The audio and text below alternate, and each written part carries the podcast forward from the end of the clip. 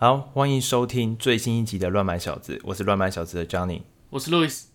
那一样向新来的听众朋友简单介绍一下乱买小子。那因为我们两个平常很爱推坑朋友买东西，所以我们在乱买小子主要会聊一下我们对产品、商品的使用想法或购买建议。有机会的话，我们也会讨论一下一些新奇有趣的消息，或者是我们想要买的东西。好，那这周这周我收到了这个呃来自我们多伦多听众的听众朋友的一个礼物。那因为我是哎背景介绍一下，我是杨基敏。我收到了那个这个听众礼物是两顶诶多伦多蓝鸟队的帽子，那对我来说我有，有点 有点突兀，我不知道这东西是该戴还是不该戴呢？戴了好像心里很过意不去啊，然后拒绝好像这个礼物也很奇怪，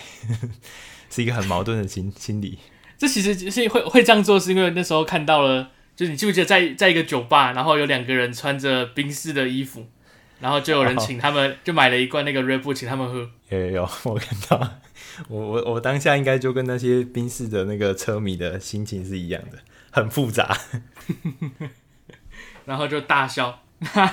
那讲到讲到杨基嘛，就是这阵子跟分享跟跟大家分享一个财富密码，就是你现在可以买马上买个机票去杨基去看杨基的比赛，坐到外野去接那个 Aaron Judge 的红全垒打球。他现在应该是六十，应该是我也不知道为什么，是说准备要破纪录还是怎么样。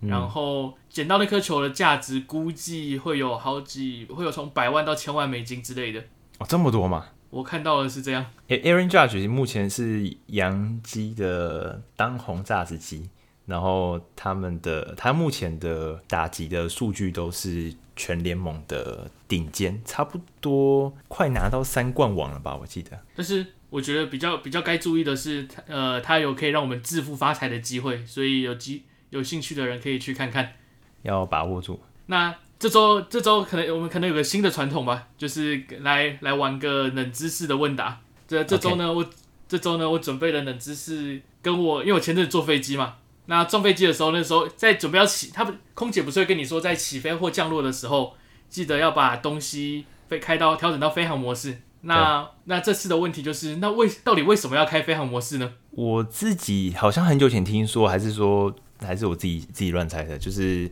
好像说飞机可能它在不知道是导航还是什么什么情况下，会希望可以不要有其他讯讯息的干扰，呃，其他讯号的干扰，应该会建议我们把三 C 产品的这种使用到网络或通讯的功能，然后可以在搭飞机的时候可以关掉。好，那。我们会在一样会在结尾的时候呢，跟大家分享一下我自己查到的结果。好，那我们这一周有一些不一样的尝试，那我们一样分会分享一下，就是新奇有趣的新闻，所以当做一个礼拜的新闻周报，可以听看看在科技圈或是娱乐圈里面可能有什么样的有趣的新闻。因为再买下去的话，我们就变成会变成破产小子了。穷小子，那这周有什么可以分享的新闻呢？我这我是有看到一个呃，就是我们先分享就是关于 Google 的新闻，就 Google 它的之前有一个 Google Google 的 Co-founder 的人，他取消了飞天车的计划，所以他 Co-founder 是有他自己开了一家新创公司。对，然后这家公司呢，他他主要是他当时是主要是要做飞天车这个东西。我个人是觉得说飞天车这个词呢不太准确，因为在我看起来，它比较像是。呃，非常大的无人机，然后有人就坐在上面这样开，这样。对，我之前还有看过其他的影片，就是至于他为什么会取消这件事情，我觉得我我觉得是因为飞天车，就是飞天这个东西跟车这是两个相反的概念，因为你东你东西要在天上飞的话，你必须要这个东西够轻、够轻巧、够简单，你才飞得上去嘛。但是车如果你要在路上跑的话，你必须要面对各种奇怪的地形或者是各种意外，所以可能就要、嗯、可能就要做的非常的坚固。那你既然你所以是非常难达成，说你要同时同时做到在地面的坚固跟在天上飞的轻巧。嗯，Elon Musk 有一家公司叫什么 The Boring Company 嘛，他他们讲他们觉得未来的交通解决方案是在地底下把车在地底下跑，但是把车子装在一个可以高速前进的一个载具上面，所以你就把车开到那载具上面，然后让载具用可能高铁的时速在跑。但实际上车子没有在跑，它建了一个地下的高速公路，然后这是它解决交通交通问题的这个解决方案。但是 Google 这个它的 co-founder 呃叫 Larry Page，那他们他觉得未来可能是可能车子、交通工具都在天上飞吧。我在想，所以你刚刚说的像那 Elon Musk 他说的那种，就是像每个人都开着一个高铁的头，然后开到了，然后这就是一小段路，从家里开到高速公路之后就吸上去，就变成高铁开始跑了。对他，他他的想象是这样子。这其实是一个蛮酷的想法，因为毕竟机机器比较不会犯错嘛，那还就可以更有效率的传输。对，那他他的这个呃，Larry Page 他这个公司叫做 Kitty Hawk，然后他们目前是有跟波音合作，然后他他还是会继续开发这种全电的飞行器，只是现在可能就是开发民用的这种民就是个人的飞天车的，可能是还是有点太早了。对对，这个是来自这个 Google Co-founder Larry Page 的。呃，新创的新闻。另外一个，另外一个关于 Google 的事情呢，其实不是新闻了，这是一个旧闻。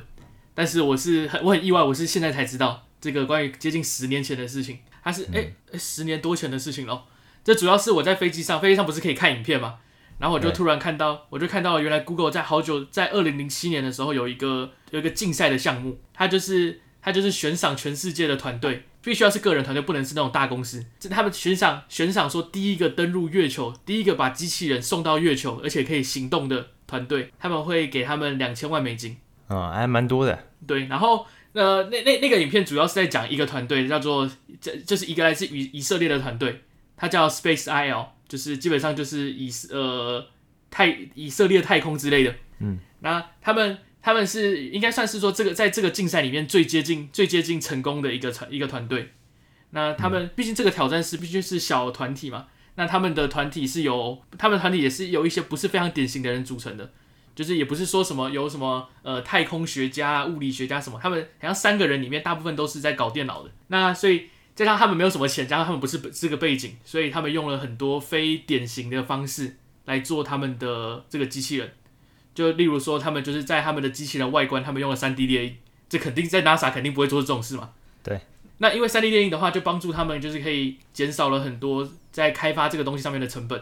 那还有他们在要如何把东西发射上月球呢？他们是跟 SpaceX 租租了火箭的位置，就像是买买票搭公车的概念。嗯。那还有在现在，所以他们就在他们真的在发射的时候，这一切都准备好，就是东西都做好，然后跟 SpaceX 他也。就是谈好了这个搭公车的条件之后呢，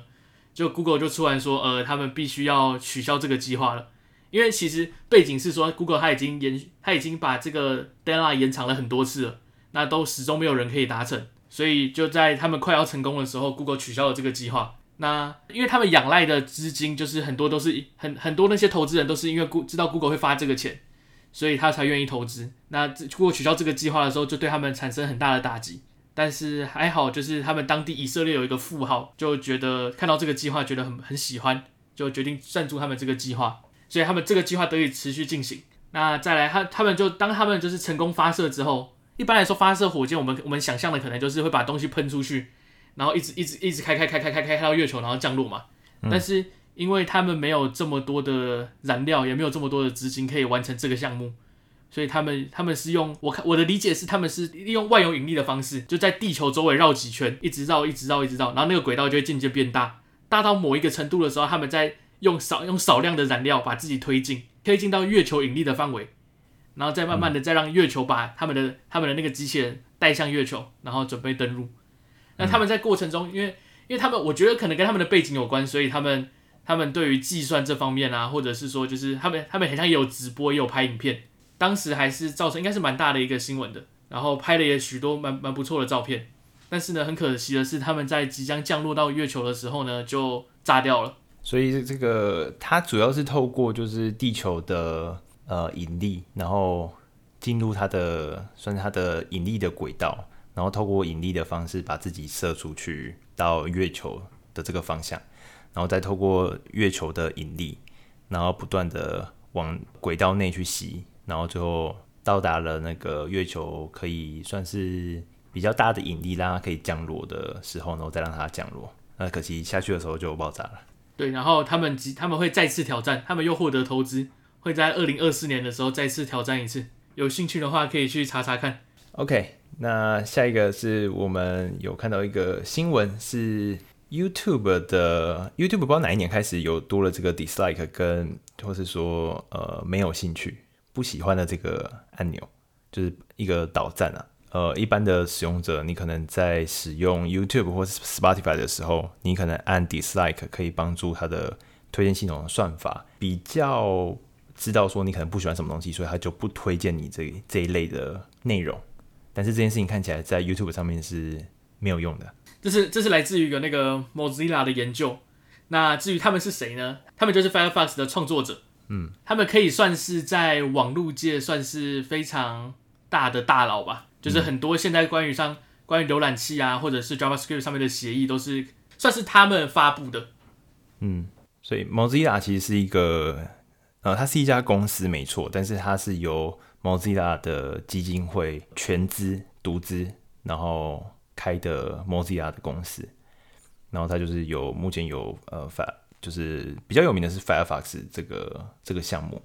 那说 Mozilla 基金会为什么会这么有钱呢？其实有一个原因是因为，呃，Google 为了让它的搜寻引擎在全球的占有率非常高，所以它买了非常多的呃独占。那包含其中一个就是 Firefox，然后另外一个比较有名的是 iOS 的 Safari，它是 Google 的搜寻引擎独占。所以大家买新的 iPhone 来之后，然后你什么都没有设定，你在 Safari 上面搜寻东西都是预设用 Google 的搜寻引擎去。搜寻你想要搜寻到的关键字。那关于这个研究呢，就是那个 Mozilla 他们的立场是说，就是 Google 应该要更尊重用户的选择。当用户说他不喜欢的时候，你就应该要把这个推荐减少，而不是说就是强塞演算法的东西都给你。嗯、那 Google 对于这件事情呢，他的回应是说，哦，这事情比你想象的更复杂。哎，不喜欢这件事情的影响可能没有就是想象中的这么高。嗯。然后，至于他们是怎么样拿到这些资料来做研究呢？是你可以在 Firefox 里面装一个浏览器，叫做 Regress Reporter，哎，装一个插件，然后这个插件就会就会去追踪你的，你去按不喜欢的行为，跟你按了之后后面的后面的推荐有没有什么改变，然后跟很多很多跟很多很多用户做比较。嗯，那这个部分我觉得，呃，Google 回复的这个呃讯息，我觉得也是有一点点道理的，因为毕竟对。AI 这类的模型，它是没有办法知道说用户是是喜欢还是他会不自觉想看。就比如说你有些新闻标题看起来就很吸引人，然后就想点开来看看，点开来发现里面是一个很废的新闻内容，然后你会觉得很懊悔为什么要点这个东西，但是你下次你还是会点。所以这个行为就对 AI 来说，我推给你，你终究是点了，所以他就认为你可能有兴趣，有会喜欢。但是对用户来讲，就是我点是被迫、强迫症想要去看这个。新闻内容，但是其实我并不喜欢，所以的确对诶他们的 AI 模型来说是不容易判断这件事情的，或者是一些比较不理性的做法嘛，就是只要看到养鸡就按不喜欢。OK，那同样是呃来自戏骨的大佬呃 Meta Meta 这周有什么事情呢？就我看到一个比较好笑的事情是，就是大家因为苹果就更新了 iOS 十六嘛，那 iOS 十六它在锁定画面，你就可以放一些 widget 在上面。那我看到的是，嗯、我看到说 Facebook 它马上。马上推出了这个 widget，虽然、嗯、呃，我看我的我的第一个直觉是说啊，你你什么时候这么听话了？什么时候这么配合了？苹、哦、有些苹果出的东西，然后它这么快就出现，诶、欸，出了一个更新，然后可以支援他们的新功能。不过我觉得这个这个，我觉得这个还蛮有道理的啦，因为就是如果我们上一集其实有提到，就是有关苹果的新的 iOS 的更新会导致，因为它用堆预设堆叠讯息的。模式会导致这些社群网站的流量有可能会下降，所以如果能在锁定画面可以有第三方，就是已经客制化好的一个 widget 的话，那也许对他们自己的流量算是有，还是有一点点帮助。然后接下来是也是关于流量的部分，又是流又是 iOS 跟跟 Facebook 的问题，因为之前苹果它阻止了跨 App 之间的追踪，所以导致 Facebook 他们的收收入大幅的下降。但是呢，有研究指出呢。他们其实呢，还是在偷偷的追踪用户。这个报道里面是指说，就是呃，我们一般在脸书里面，可能在在滑在看内容的过程，你可能会看到一个呃外部网外部网站的一个网址在这个文章内，然后你就好奇这个网址里面可能这个网站里面在介绍什么东西，所以你就点开来看。那这个过程它会开启 Facebook 内的 App 内建浏览器去读取这个呃网站。这个偷偷追踪就是发生在这边，即便你在 Facebook 这边，他有问你说能不能让 Facebook 去追踪追踪你，这是苹果要求他们一定要做的事情。即便用户已经不同意他们追踪了，他依然会在他们内建浏览器去追踪你的使用行为。那这部分就有点踩到苹果或者是这个隐私权的法律相关的这个界限。用户既然都已经说不不同意被追踪了，然后你还偷偷追踪，那我看到是他们因为这件事情有被告。那这个部分就是要等提出完整的证据，然后才有办法，我们才有办法去追踪后续这个诉讼的内容。接下来下一个呢，就是 Facebook 他们似乎想要拓展他们的业务，他们想要做一种多合一的 App，就像是你可能可以在 Facebook 里面就就像以前的那个 Facebook 一样，你可以在里面，然后有讯有那个 Messenger 也在里面，然后你也可以在里面买票啦，买什么东西，类似这种东西。所以有有一点像当年那个微信的那个小程序那样子，在微信里面可以搞很多的，我不知道有没有游戏诶，有微信可能里面以前有有游戏，然后还有很多可以。买车票啊，买电影票还是什么订饭店之类的，就是把许多服务整合到相同一个 app 里面。但我个人是不是很喜欢这种做法啊？就是把所有东西都塞在一个地方里面。对，不过对他们来讲，他们可能可以有更多的，算是已经养养起来的流量的前提，它这个 base 可以去有更多的变现的机会。对，但是这部分在苹果官方的呃 app 的规范里面，就是。基本上，如果你要这样搞，好像要先跟苹果谈，然后而且你必须要里面的虚拟支付都必须要使用苹果的 SDK，也就是基本上你都要使用苹果的支付。那这什么意思呢？也就是在 App 里面所有的购买，苹果就是要拿走二三十趴。那讲到讲到这个苹果会抽成这个部分呢，插播一个插播一个关于 Spotify 的事事情，就是 Spotify 他们似乎他们哎 Spotify 他们要打算开始贩卖有声书。就是一本书，然后有人读给你听那种有声书。那他们他们应该很像是说，在在美国可能已经有些地方上上了，但是他们一样为了要逃避这个苹果这个付费的抽成，所以他们不会让用户在 App 里面直接购买，必须要在网页端买完之后，然后在 Spotify 里面才可以听。对，这个我不晓得去年大家有知不知道？就是诶，去年还是今年的有个新闻，就是 Epic Epic Game 叫做要要塞英。对，Fortnite 要塞英雄，那他也是直接在直接把 App Store 的那个他自己的游戏全部下架，那就是要做跟苹果做抵制。那其实当一个 App 上架到 Google 的 Play 商店或是 App Store 里面，你都必须要基本上要使用他们这两家出的 SDK 支付的 SDK，也就是你必须要走苹果的支付管道去购买你们的游戏的服务。但是这个过程，苹果跟 Google 都需要抽走三十趴。那你可以想象，就是一家公司它的整体营收有三十趴都必须要要算是缴税吧，缴税给苹果跟 Google。所以比较多的这一类服务的网的公司，它可能就会希望你可以在它的官方网站就是购买，就登录后购买，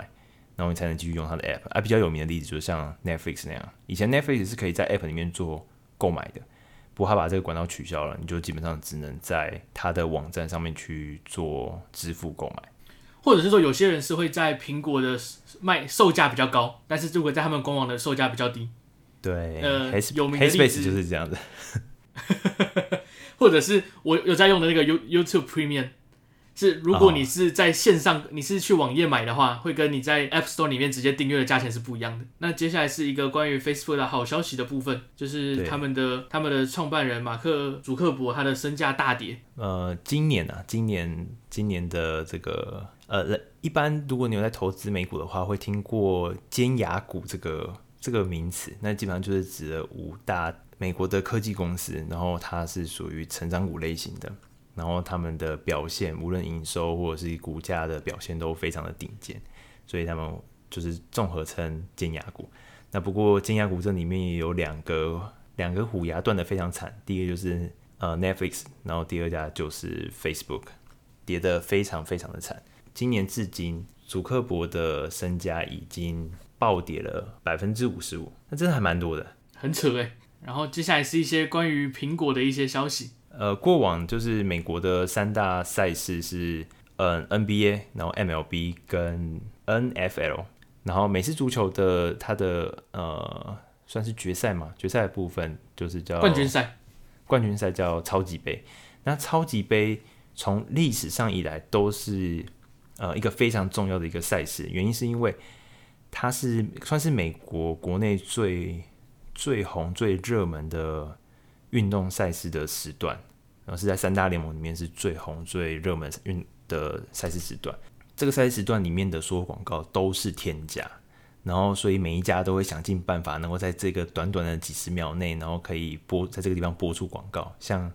全国或全球的观众播出广告。但是广告非常非常的贵。那一从前到现在，大部分是由百事可乐就是赞助超级杯的比赛。那是在前几天的时候，苹果苹果公布了说，他们将会在二零二三年成为他们的主要赞助厂商。诶，其实说苹果其实主要是 Apple Music 的部分，所以可能可以预期到一些一些他关于他们的表演啦，或者是什么之类的。苹果在赞助，不管是运动赛事还是什么艺人还是什么活动，我个人是几乎没有看过啦。我几乎没有看过，从来没有看过诶。对，我几乎没有看过苹果有赞助或联名这种这种概念。很久以前在 YouTube 那边有啦，就是呃之前那个叫做 YouTube Bono 那个。那个乐团，他们以前有出过一个 iPad 是黑色的，后面好像有红色的字吧。那个是我唯一看过他有跟艺人联名的一个款，就是 YouTube Bono 的版本的 iPad Classic。那个、那个、那个 YouTube 是那时候强制大家手机里面都有那几首歌的那个 YouTube 吗？对对对对对对对。好，那下一个苹果的新闻就是苹果出在 iOS 十六之后有推出了 Passkey 的功能。那 Passkey 是什么功能呢？它这个东西就是它其实就是呃，它联合了几家大公司，像是 Google 啊、苹果，然后还有微软，他们希望就是他们一起合作，透过一种协议来取消账号密码登录的这种方式。嗯，也就是说以后可能就是他们可能假设，就像你可能要登录一个东西，就直接呃用 Face ID 扫一下就直接登录了，就不会有账号密码被盗了这个问题。这部分应该也包含注册吧？应该也是包含注册的，不然你怎么用？嗯对，那他们这个他们这个标准或者这个协定叫做 FIDO，我觉得这个概念其实也蛮好的，就是基本上你可以透过呃生物辨识的方式，然后可以去注册或登录任何网站，不是任何网站，就是有支援他们这个 FIDO 标准的功能，那你就可以就是去做注册跟登录。我看到有一个蛮酷的是，它可以，你可能在网页上面有看到一个有支援 FIDO 标准的登录方法，然后你可以，它会出现一个 QR code。然后你用 iPhone 去扫那 QR code 之后，它就会在 iPhone 这边跳出这个 Passkey 的功能，然后你就可以做 Face ID 扫完你的脸之后，然后就授权这个网站用这种方式去做登录。也就是你只要有 iPhone，然后无论你是用别人的电脑，还是用公共电脑，还是用就是没有这些生物辨识的装置，想要去注册登录，它都会产生 QR code，你就用手机去做登录注册就可以了。所以即便是微软或 Google 或是苹果，他们之之间。推出的服务其实都可以互相去支援，真的蛮酷的。像这种，我觉得这种东西就是要取代一些呃古时候设计的东西，像是账号密码这种东西。账号密码可能已经某种程度上是一个非常落落实又非常危险的一个做法。就像是苹果它自己出的那个苹果信用卡，它上面也是没有卡号的。因为我觉得这这部分其实这些科技公司愿意合作，然后去推出这些新的标准，去定义未来的标准，我觉得这件事情很重要，因为。我们总不能一直就是因为过去这种呃传统的设计，然后就是逼得我们全球的人都必须要继续使用这种很蠢的设计。比如说，我们都要就是背一大堆密码什么的，我觉得这都非常蠢，然后而且又不是很有很有足够的安全性。那 Face ID 跟 Touch ID 这类的生物生物辨识的资料，基本上都锁在手机的晶片内，所以它也不是。他也没有把这个私钥存在苹果的伺服器里面，也不可能存在其他网站的伺服器里面，所以只有你这个地方有，所以苹果基本上也拿不到。所以还即便他们伺服器被攻击，拿到了公钥，你自己手机本地的私钥也不会被拿走。所以我觉得这个概念其实还蛮还蛮不错的。就刚刚讲到了科技公司之间的合作嘛，那现在下下一个讯息是一个应该是一个大陆的手机厂商叫 Realme，Realme，他邀邀请了广大的用户来想。来提供他们的想法，要如何抄袭苹果的动态岛？嗯，毕竟动态动态岛这个，哎、欸，我觉得算是应该算广受好评啊。虽然我我同事有说，就是有人觉得动态岛好像不不是没有想象中这么好，不过我看起来好像国外的网站它的呃留言评论什么的，好像都对这个这样子的设计是都算一致好评。然后他这个 Realme 他可能推了。就是他可能觉得这个想法真的很不错，希望大家集思广益，可以把这个东西继续发扬光大。就希望希望网友之间互相合作，一起来抄袭。对。那关于动态岛的部分，就是还有看到一些比较一些应用比较有名的一个，就是它可以拿来打砖块。对，那呃很多很多年前有一就是 Atari 的游戏叫做打砖块 Breakout，然后它就是口语描述一下那个是什么画面，就是它是下面有一有一个有一个像是板子一个底的东西，然后里面画面上会有一颗球，然后一直在画面弹，那你的上方就是一堆砖块，然后那个球就会慢慢的。就是撞到墙，然后弹到你手上的板子，然后你要想办法去接到它，然后它就会继续弹，弹到天花板，然后撞到砖块，然后就可以得分。然后是一个有点像无止境的游戏，但是你的你下面那个板子那一条会越来越短，越来越短。然后所以就是有，这算是网友吗？网友发明的发明的这个动态岛的打砖块游戏吗？应该应该是网友发明的。基基本上，他那个游戏的游戏就是要你一样接着那个球，只是你要想办法把那个球打到上面的动态岛。哦哦，是这样玩哦哦，是一个是一个很简单的，我觉得是一个很简单的游戏，它肯定也没也没有做花太多的心思在设计上面，但是就是一个我觉得是可以拿来就是展示说就是呃苹果近年来就是越来越开放这件事情，因为如果以我觉得以以前的苹果的话，它肯定不会让其他开发者就是随意的去玩弄它的那个动态岛这个东西，但近年来这苹果越来越开放，越来越越来越愿意把他们的一些。呃，比较独家的功能，让大家也可以一起来使用。OK，所以以上是苹果的新闻。那再来呢，我们就是本周来讨论一下一些游戏娱乐的部分。那这周比较有名的一个讯息是，好像是在上周还上上周，那个 Netflix 上架了 Cyberpunk Edge Runner 的动画。那它是由呃 CD Project，就是 Cyberpunk 二零七七的游戏开发商，然后与日本的 Trigger Trigger Studio 然后去联手去做的动画。那它的背景是由 Cyberpunk 二零七七的动呃游戏背景，然后去设计的一个动画故事。那非常非常的好看。那我目前看起来全球也是广受好评，在台湾的 Netflix 的热门排行也是有前十名。那所以呢，我就于是我就是看完动画之后，决定去玩一下 Cyberpunk 的 Cyberpunk 二零七七的游戏。然后呢，因为我自己是有一台 PS 五，那我大部分时间玩游戏可能就是玩 R 星的游戏比比较多，比如说像《碧血狂杀》或是呃 GTA。那在玩这种开放世界游戏的时候，有两个很重要的 AI 系统，第一个就是汽车生成，然后第二个是 NPC 的 AI 系统。你在开放世界里面必须要感觉到很正常的情况下，就是必须要有很多很多的汽车，或是有很多很多的 NPC，他们表现都必须要非常正常。我做针对这两个系统，我做了在赛博朋里面做了一个实验。如果今天有一条道路，然后你人站在中间，然后有一台汽车要开向你这个方向，他看到你之后他会停下来，哦，这很正常，这很符合真实世界的样子。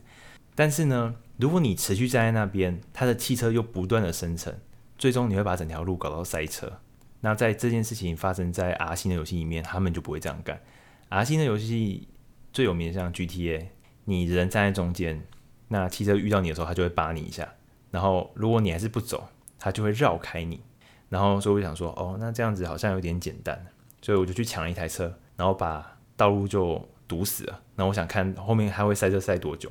的确，它就开始塞车了。可是你就可以看到前面。前面靠近你的车子开始有点不耐烦了，然后他就开始硬开，想要开去人行道要绕开你，然后后面的车子也就会跟着他，想要就是开到人行道去绕开你，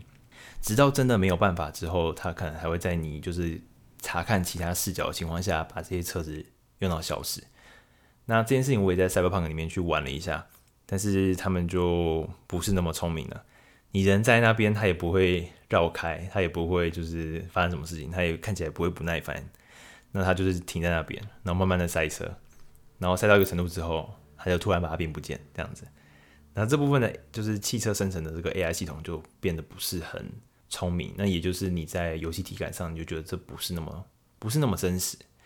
那另外一个比较呃有感觉的就是 NPC，NPC 你会希望游戏开放世界游戏里面的体验可以到像真实世界一样那么有感的话，就是首先你周遭的人应该都要长得不一样。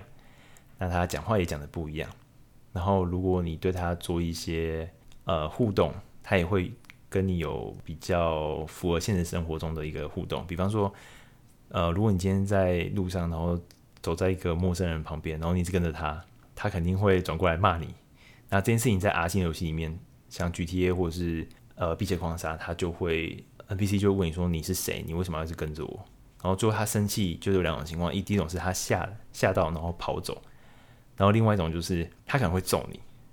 那这件事情一样，在 Cyberpunk 里面是是不存在的。就是你可能在他旁边，他就像没看到一样，所以这个是蛮明显可以看到，呃，CD Project 跟阿星他们两个游戏，呃，NBC 的 AI 游戏引擎其实是差异还是蛮大的。不得不说，就是有你这种玩家，所以让开发者们很头痛。就是 当他们设计这个东西的时候，肯定没有想那么多，他们自己在内部测试的时候，肯定也不会这样把游戏搞成这样啊。就是有你这种玩家会想办法，想尽办法把游戏玩坏。造成开发人员很头痛。那游戏的部分，我觉得我我这周有看到两个我觉得蛮酷的游戏，但是这两个游戏要么要么不是大好就是大坏。第一个游戏是酿酒模拟器，你可以模拟，然后开了一家酿酒厂，就开始从什么洗桶子啊，准备东西，然后到真的酿酿出酒，然后好像把酒卖出去之类的。嗯。然后，其实之前在这个游戏之前，我们前阵子也有出现过一个，就是呃，好像是洗清洗模拟器吧，就是你就可以拿着一个水管，然后四处去清理，就是可以去清理公园啊、清理车子啊、清理学校，然后还有不同的喷头，然后你可以把整个地方都洗干净。这样，它它它它这个它这个模拟就是酿酒模拟器，它好像就是可以，就是从选择麦子，然后到制作过程，你都有很多参数可以调整。那我看它产出来的那个酒的颜色跟泡沫都不一样诶，所以代表说他是他们这个团队对酿酒应该是应该是有点概念，你才有办法就是制作出这些参数的调整跟它的最终的成品的样子。会不会到时候这这个游戏在玩的时候其实 bug 很多，因为他们的开发人员在在在写 code 的时候都是坑的 哦哦，那这个好像有在呃是 PS 上面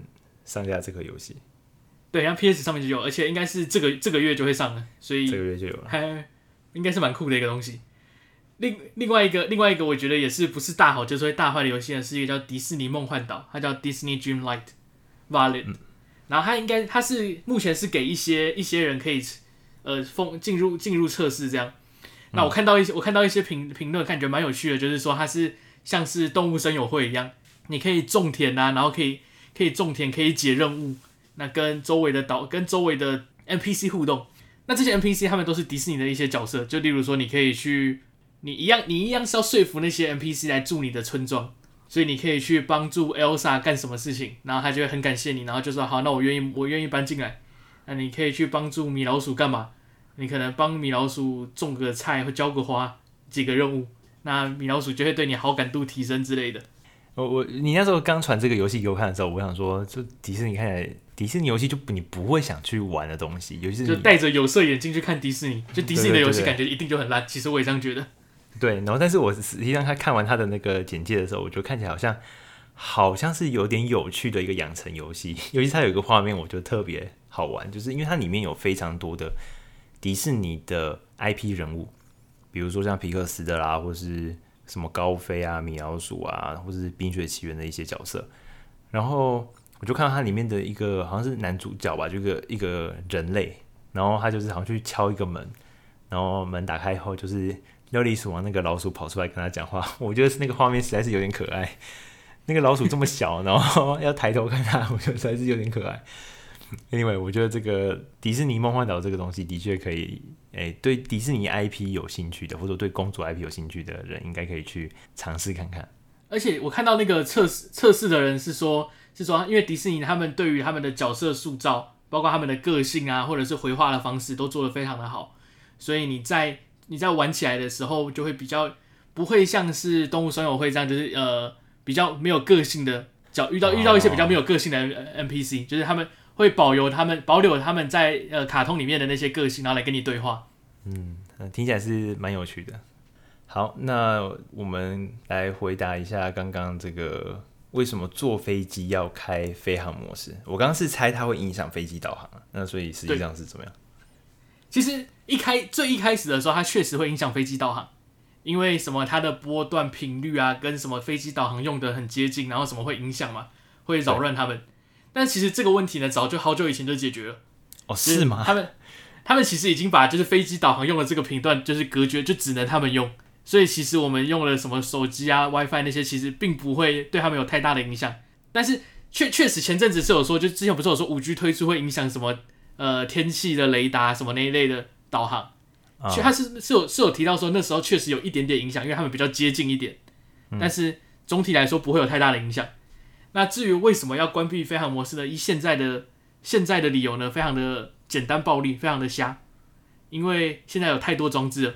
所以如果 如果你有太多装置都在散发出讯号的话，就像是你有太多人在用这个网络，因为无线电的频宽是有限的，所以当你、嗯、当你有太多的装置在发射讯号的时候，会导致有点 lag。哦，它因为占了频宽的问题，对，所以可能会导致他们的反应会稍微慢了一点点。哦，所以大家通通不要用这样，所以大家都通通不要用。啊，原来是这样。那不知道我们听众有没有猜到这个这个结果，还是大家跟我想的一样，以为是就是。我们自己的手机通讯可能会影响到飞机的导航。好，那以上就是本集的全部内容。如果喜欢我们节目的听众，可以到 Apple Podcast 订阅我们节目，并给予我们五星评论。那如果是 Spotify 收听的听众，也可以在订阅并收听节目后给予我们五星的评论。那这期节目就到这样喽，拜拜，拜拜。